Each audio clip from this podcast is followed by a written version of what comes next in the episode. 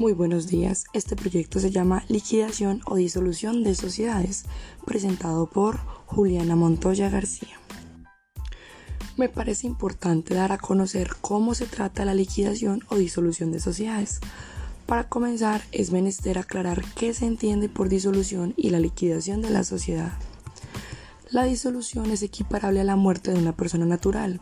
Para el caso de las sociedades, en este momento cesa su objeto social y por tanto sus actividades comerciales. Inmediatamente se debe agregar la expresión en liquidación al nombre.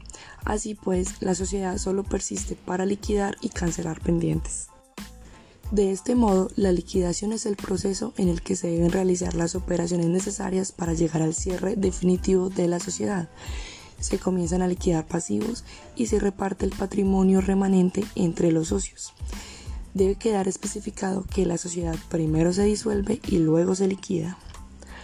Las causales de disolución se encuentran descritas en el artículo 218 del Código.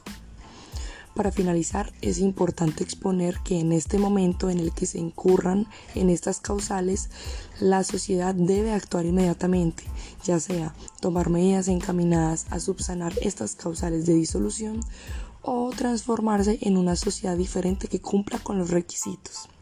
Ya por último caso, disolver la sociedad. Muchas gracias.